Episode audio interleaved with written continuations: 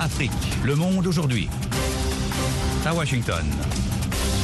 Bonjour à toutes et à tous. Le monde aujourd'hui, VOA Afrique, édition du jeudi 23 février 2023. En direct de Washington, Idrissa Seloudia. Pour commencer les titres. En Côte d'Ivoire, le parti de l'ancien président Laurent Gbagbo fait son entrée à la commission électorale indépendante. Au Rwanda, acquittement de Christophe Kayumba, une figure de l'opposition accusée de viol et détenue pendant 17 mois.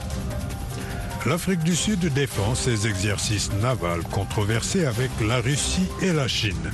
Moscou ne se rapproche pas d'une utilisation de l'arme nucléaire, assure le président américain Joe Biden. Tir de roquettes de la bande de Gaza vers Israël et en Cisjordanie, 11 morts et plus de 80 blessés dans un raid israélien à Naplouse. Les États-Unis frappés par une vaste tempête hivernale. Ne manquez pas notre page sport ainsi que la Minute Éco. Pour l'instant, le journal. En Côte d'Ivoire, le parti de l'ancien président Laurent Gbagbo a fait son entrée au sein de la commission électorale indépendante selon un décret présidentiel. C'est un nouveau pas vers l'apaisement du climat politique avant des élections locales prévues en fin d'année. Jean-Roger Bion.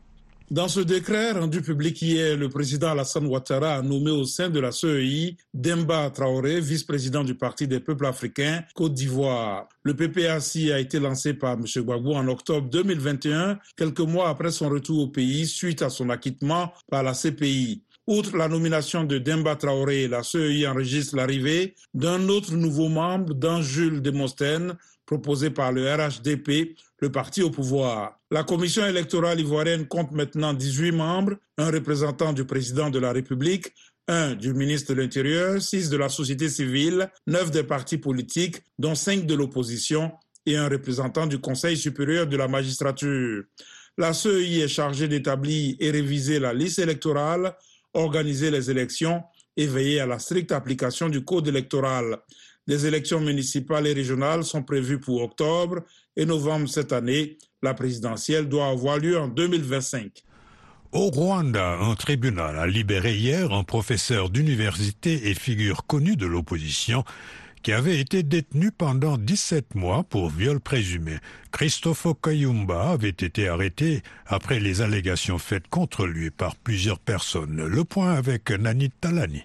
Un tribunal de trois juges à Kigali l'a acquitté de toutes les accusations hier, jugeant que les preuves présentées par l'accusation sont insuffisantes. La Cour a donc déclaré le docteur Kayumba non coupable de tous les chefs d'accusation et ordonne sa libération immédiate. L'homme de 49 ans n'était pas présent pour le verdict. Christopher Kayumba, un ancien professeur de journalisme, a fondé un journal en ligne appelé les Chronicles. Il a créé aussi une organisation politique opposée au président Paul Kagame. Peu après, des allégations de viol ont fait surface sur les réseaux sociaux et il les a toujours niées. Il a été arrêté en septembre 2021 et inculpé de viol et de complicité de viol. Les procureurs avaient même requis 10 ans de prison. Fin décembre 2019, il avait été arrêté et condamné à un an de prison pour trouble à l'ordre public après que la sécurité de l'aéroport a refusé de le laisser se rendre à Nairobi au Kenya. Au Kenya, pendant ce temps, plusieurs enquêtes ont été ouvertes après la mise en cause de fabricants britanniques de thé, dont la célèbre marque Lipton, pour des abus sexuels commis sur plus de 70 employés par des responsables dans des plantations kenyanes. Un procureur, Nordin Hadji, a annoncé avoir demandé mercredi à la direction de la police au Kenya de mener des enquêtes approfondies sur ces faits rapportés en début de semaine par la BBC. Le dossier d'enquête qui en résultera doit être soumis ou remis en procureur dans les sept jours, a écrit M. Hadji dans une lettre à l'inspecteur général de la police, Jafet Koum. La sécheresse aiguë dans la corne de l'Afrique devrait s'aggraver cette année et menace la région d'une famine plus grave que celle qui avait tué des centaines de milliers de personnes il y a dix ans, a prévenu mercredi un programme de surveillance climatique régionale. Des prévisions de la saison des pluies, prévues de mars à mai prochain, montrent des baisses de précipitations et de haute température, déclare dans un communiqué le Centre de prévision et d'application climatique de l'IGAD, un groupement de pays est-africains. Ces prévisions confirment les craintes des météorologues et des agences d'aide de voir cette sécheresse d'une durée et d'une gravité sans précédent provoquer rapidement une catastrophe humanitaire. La Corne de l'Afrique est l'une des régions les plus vulnérables au changement climatique avec des crises de plus en plus fréquentes et intenses. En Tunisie, le directeur de la radio privée Mosaïque FM, Noureddin Boutard, qui est en détention, est poursuivi pour blanchiment d'argent et enrichissement illégal, ont indiqué ses avocats, dénonçant un dossier qualifié de politique en représailles à un programme critique. Monsieur Bouba a été, euh, Monsieur Boubard a été comment dirais-je, arrêté, ainsi que neuf personnalités politiques début février. De un mandat de dépôt a été émis lundi soir contre lui, selon ses avocats, qui avaient affirmé, après son arrestation, que son interrogatoire avait abordé la ligne éditoriale de sa radio.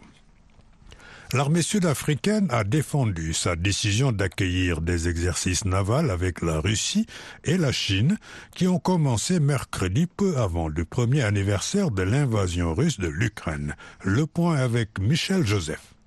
Il y a une différence entre le militaire et le politique, a déclaré le général Sifiwe Sangweni, responsable des opérations conjointes au sein des forces armées sud-africaines. Il a souligné que d'autres pays auront certes une autre approche, mais chaque pays est souverain et a le droit de gérer les choses comme il considère qu'elles doivent l'être.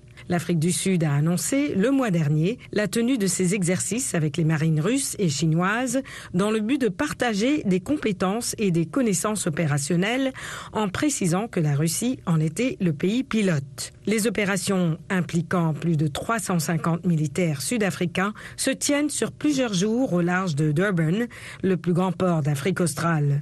Une frégate russe équipée de missiles hypersoniques et un navire de guerre chinois participent à ces manœuvres. Ces exercices navals conjoints suscitent l'inquiétude des États-Unis et de l'Union européenne qui les jugent inappropriés à quelques jours du premier anniversaire de l'invasion russe de l'Ukraine lancée le 24 février.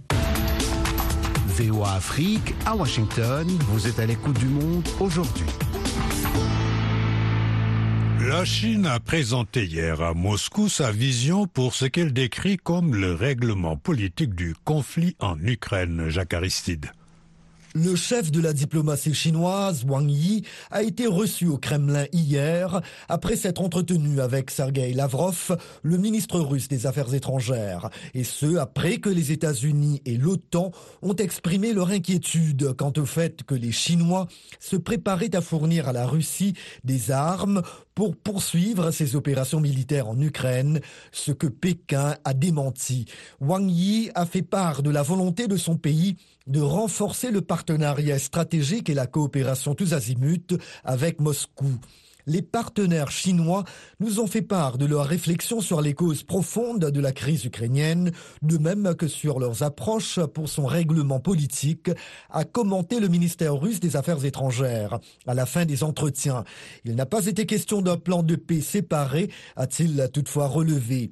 La Chine a promis de rendre publique cette semaine sa proposition pour mettre fin au conflit en Ukraine à temps pour le premier anniversaire du déclenchement de l'offensive russe le 24 février 2022. La Chine ne nous a pas consultés, a réagi un haut responsable ukrainien qui a prévenu qu'aucun plan de paix ne devrait franchir les lignes rouges fixées par Kiev, qui refuse en particulier de faire d'éventuelles concessions territoriales à la Russie qui occupe certaines régions de l'Ukraine, comme la péninsule de Crimée. Par ailleurs, le président américain Joe Biden a critiqué à nouveau mercredi la suspension par la Russie de sa participation à un important traité de désarmement nucléaire, ajoutant cependant que rien ne montrait que Moscou se rapprochait d'une utilisation d'armes nucléaires. C'est une grave erreur d'avoir fait cela. Ce n'est pas très raisonnable, a déclaré M. Biden lors d'un entretien avec ABC News en Pologne avant de repartir pour Washington, renouvelant des propos la veille. Il a néanmoins ajouté qu'il ne voit pas dans la décision annoncée par le président Vladimir Poutine d'éléments indiquant qu'il réfléchit à faire usage d'armes nucléaires ou de quelque chose de ce type. Plusieurs roquettes ont été tirées jeudi avant l'aube à partir de la bande de Gaza en direction du territoire israélien, ont indiqué des témoins du côté palestinien et l'armée israélienne. Et puis, 11 Palestiniens, dont un adolescent de 16 ans, ont été tués mercredi et plus de 80 blessés par balle lors d'un raid militaire israélien à Naplouse, en Cisjordanie. La Minute Éco, Mohamedou Humfa. Au Cameroun, le niveau général des prix a augmenté de 6,3% en 2022 contre 2,3% l'année d'avant, représentant le taux d'inflation le plus élevé depuis 1995 selon l'Institut national de la statistique. En un an, les prix des produits importés ont augmenté de 5%, ceux des produits locaux de 6,4%, une tendance fortement expliquée sur le plan externe, à la fois par les effets néfastes de la pandémie de Covid-19 qui sévit depuis 2020 et par la crise ukrainienne. Le gouvernement sud-africain a annoncé mercredi des avantages fiscaux pour rendre alléchante l'idée d'investir dans la production d'énergie propre alors que le pays est plongé dans une grave crise de l'électricité. À partir du 1er mars, les entreprises pourront déduire de leurs revenus imposables 125% du montant d'un investissement dans les énergies renouvelables, a déclaré le ministre des Finances. L'agence de notation Fitch a annoncé dans un communiqué publié le 21 février la dégradation de la note souveraine du Ghana à RD après que ce pays a manqué la date limite du paiement du coupon de l'un de ses eurobonds. Le Ghana n'a pas procédé au paiement d'un coupon de 40,6 millions de dollars sur un eurobond d'un milliard de dollars qui arrivera en maturité en 2026. Merci Mohamedou. Les sports à présent avec euh, Eric Manirakidza. Eric, bonjour. Bonjour Idrissa. Foot pour commencer, la Juventus tentera de décrocher son ticket au huitième de finale de Ligue Europa sans Chiesa et Pogba à Nantes. L'ailier italien Federico Chiesa, victime d'une fatigue musculaire, et le milieu français Paul Pogba n'ont pas été retenus hier mercredi dans le groupe de la Juventus pour le barrage retour de la Ligue Europa prévu ce jeudi à Nantes. Chiesa, passeur décisif à l'aller contre les Canaries, était déjà absent dimanche en championnat. Hier dans l'après-midi, l'entraîneur nantais Antoine Camboire a estimé que la pression était sur les épaules des Tourinois. S'ils perdent contre nous, ils sont ridicules, a-t-il dit. La Ligue Europa que la Juve dispute après avoir terminé troisième en phase de poule de Ligue des Champions est devenue un vrai objectif pour la vieille dame. Barcelone et Manchester United s'affrontent également ce jeudi à Old Trafford. Seule une victoire qualifiera l'une des deux équipes pour les huitièmes de finale de la Ligue Europa. Football toujours, le charter veut rendre fiers les soldats ukrainiens qui se battent dans leur pays. Tout à fait, Idrissa. C'est à l'occasion du barrage retour de Ligue Europa ce jeudi à Rennes a déclaré mercredi l'entraîneur Igor Jovicevic, vainqueur d'un 1 lors du match aller la semaine dernière délocalisé à Varsovie. Le club ukrainien chassé de ses terres dès 2014 et désormais hébergé à Elfif est en balotage favorable pour atteindre les huitièmes de finale à la veille du premier anniversaire de l'invasion russe. NBA, les Atlanta Hawks renvoient l'entraîneur Nate McMillan.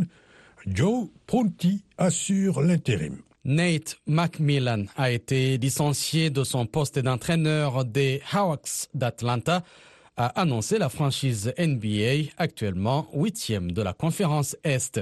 Le manager général des Hawks, Landry Fields, a indiqué que l'entraîneur adjoint Joe Prunty assurerait pour l'instant l'intérim.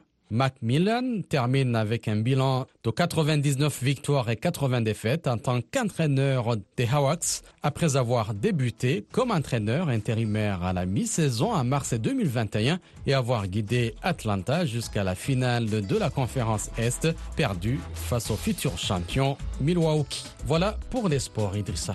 Merci Eric.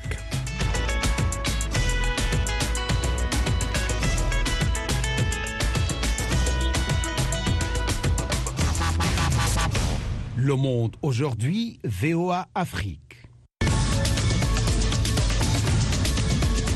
De nouveau avec vous, Idrissa Sedoudia, nous passons maintenant à nos dossiers du jour.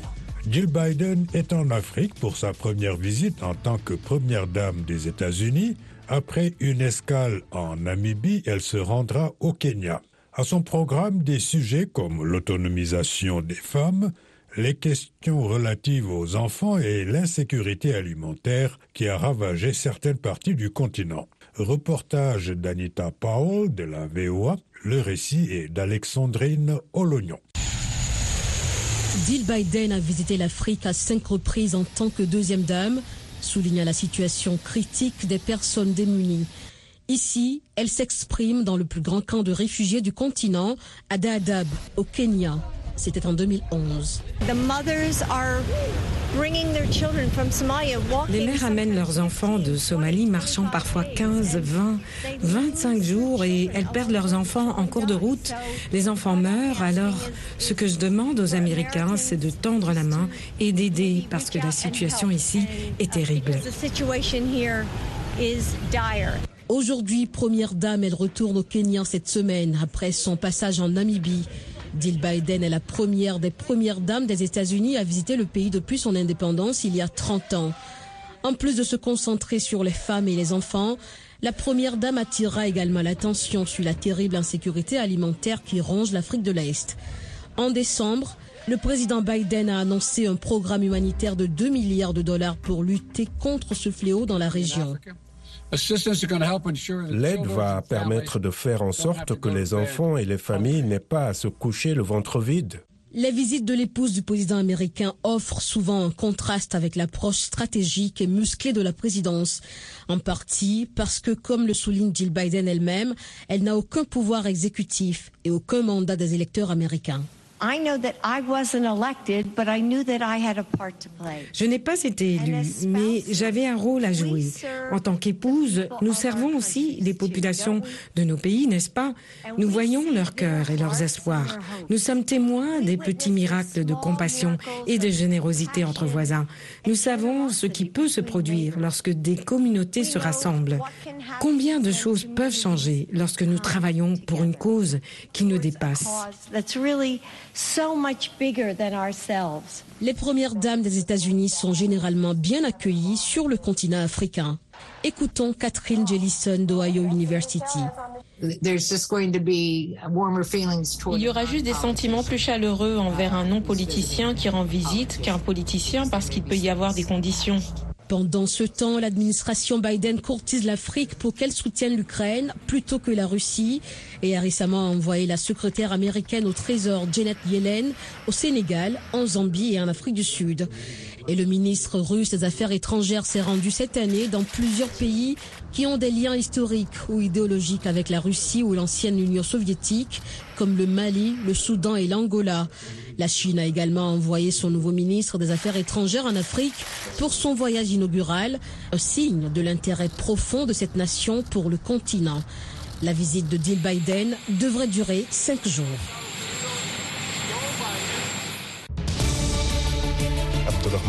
Avec vous. Dans Washington Forum cette semaine, la guerre en Ukraine qui boucle sa première année.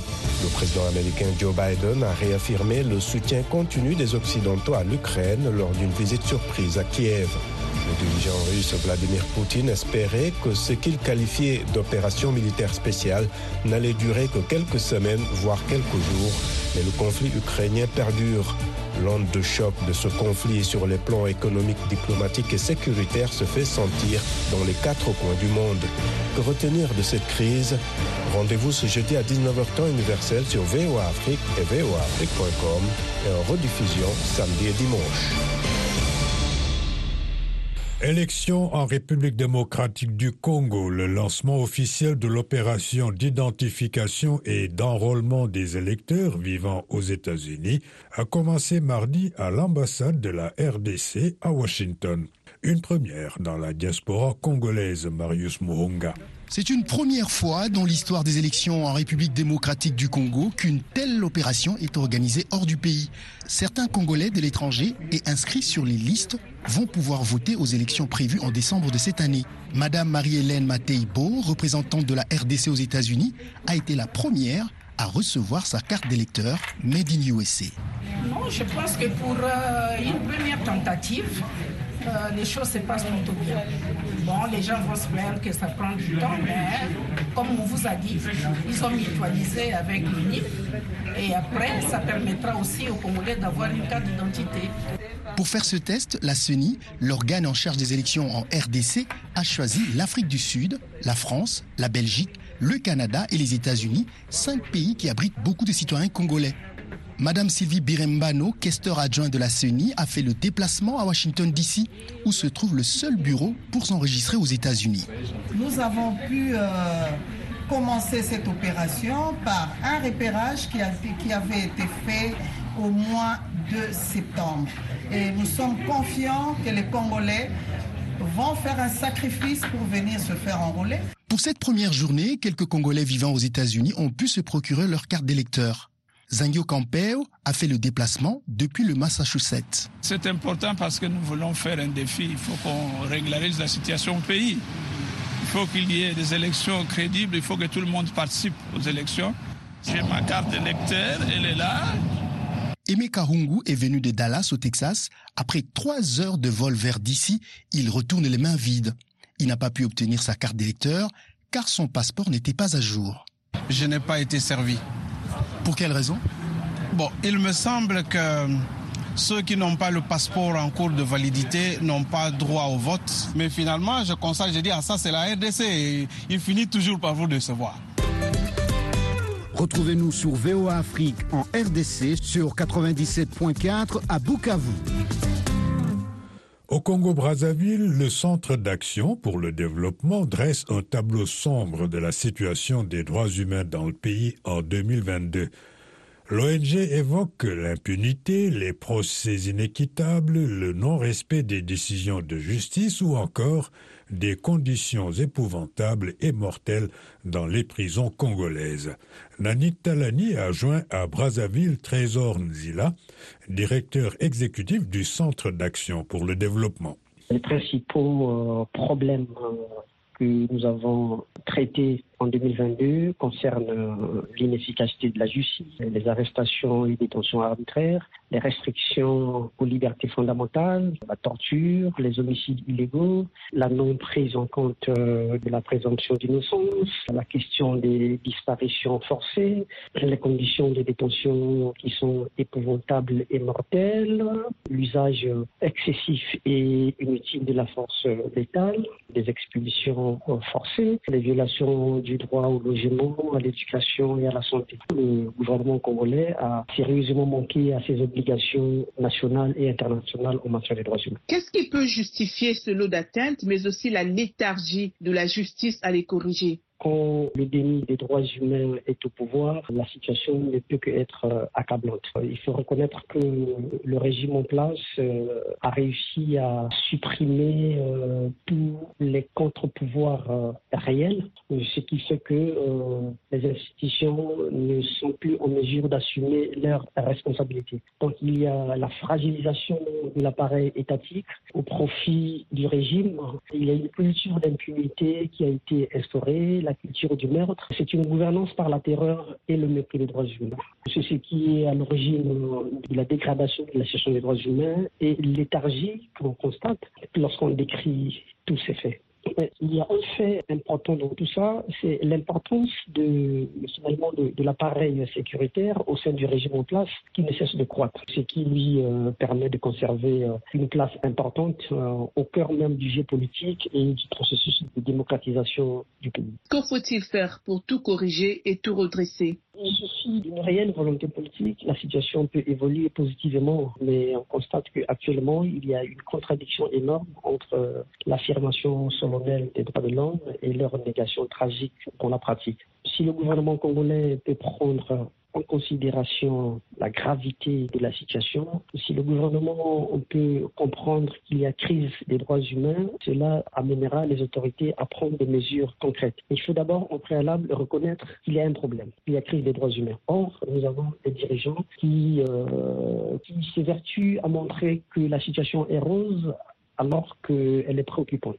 Nous demandons aux autorités euh, congolaises de considérer la situation des droits humains comme étant dramatique et que des réformes importantes euh, soient menées. Euh, là où les réformes ont été déjà menées, mais que ces réformes soient appliquées. À l'immédiat, le gouvernement doit examiner réellement toutes les violations manifestes des droits humains que nous lui signalons dans la publication de ce rapport. Il est aussi important pour le gouvernement d'élaborer une politique nationale pour les droits humains et la lutte contre l'impunité.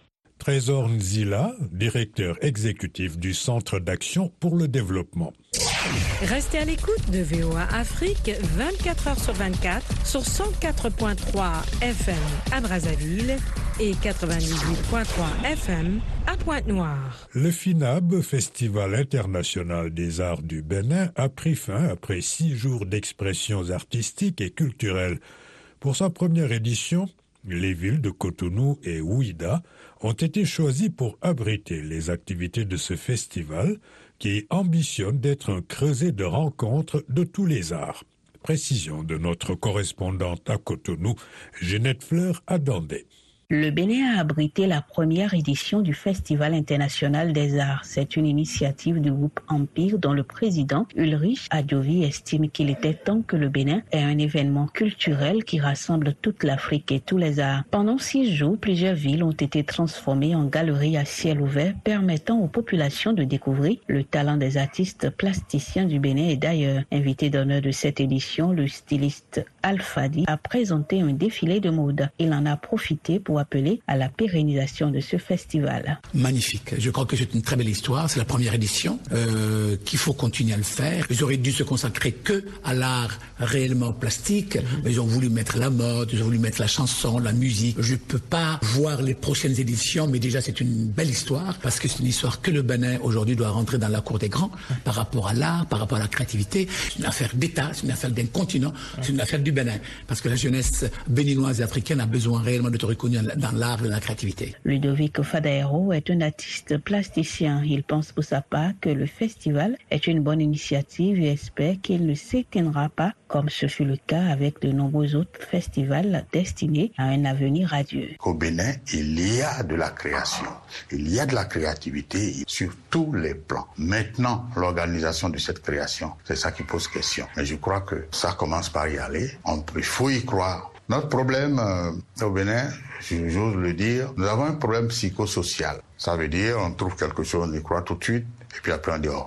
C'est-à-dire, même la chose, quelque petite qu'elle soit, il faut s'y accrocher, analyser et voir où est-ce que ça peut nous amener. De son côté, le metteur en scène Aloubindine se réjouit de vivre les débuts d'un événement culturel dont la renommée sera semblable à celle des plus grands festivals. Ma joie est que ce festival puisse rester longtemps et que ça puisse euh, remplacer tout ce qu'on a perdu.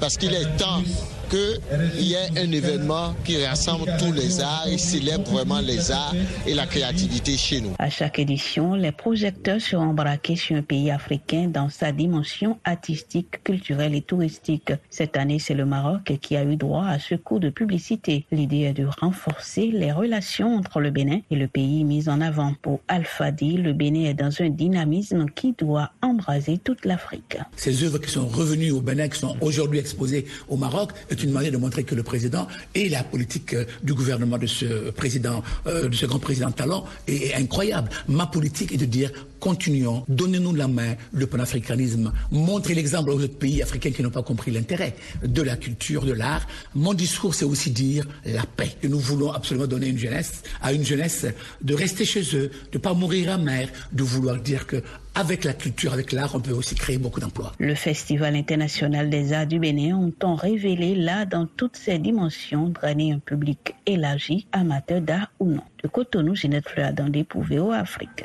Voilà, c'est tout pour cette édition matinale du Monde. Aujourd'hui, VOA Afrique, merci de l'avoir suivi. Au micro, Idrissa Seloudia, à la mise en onde Fatouma Kalala Alimassi, à la console Kevin Fowler. Rendez-vous sur notre site internet voaafrique.com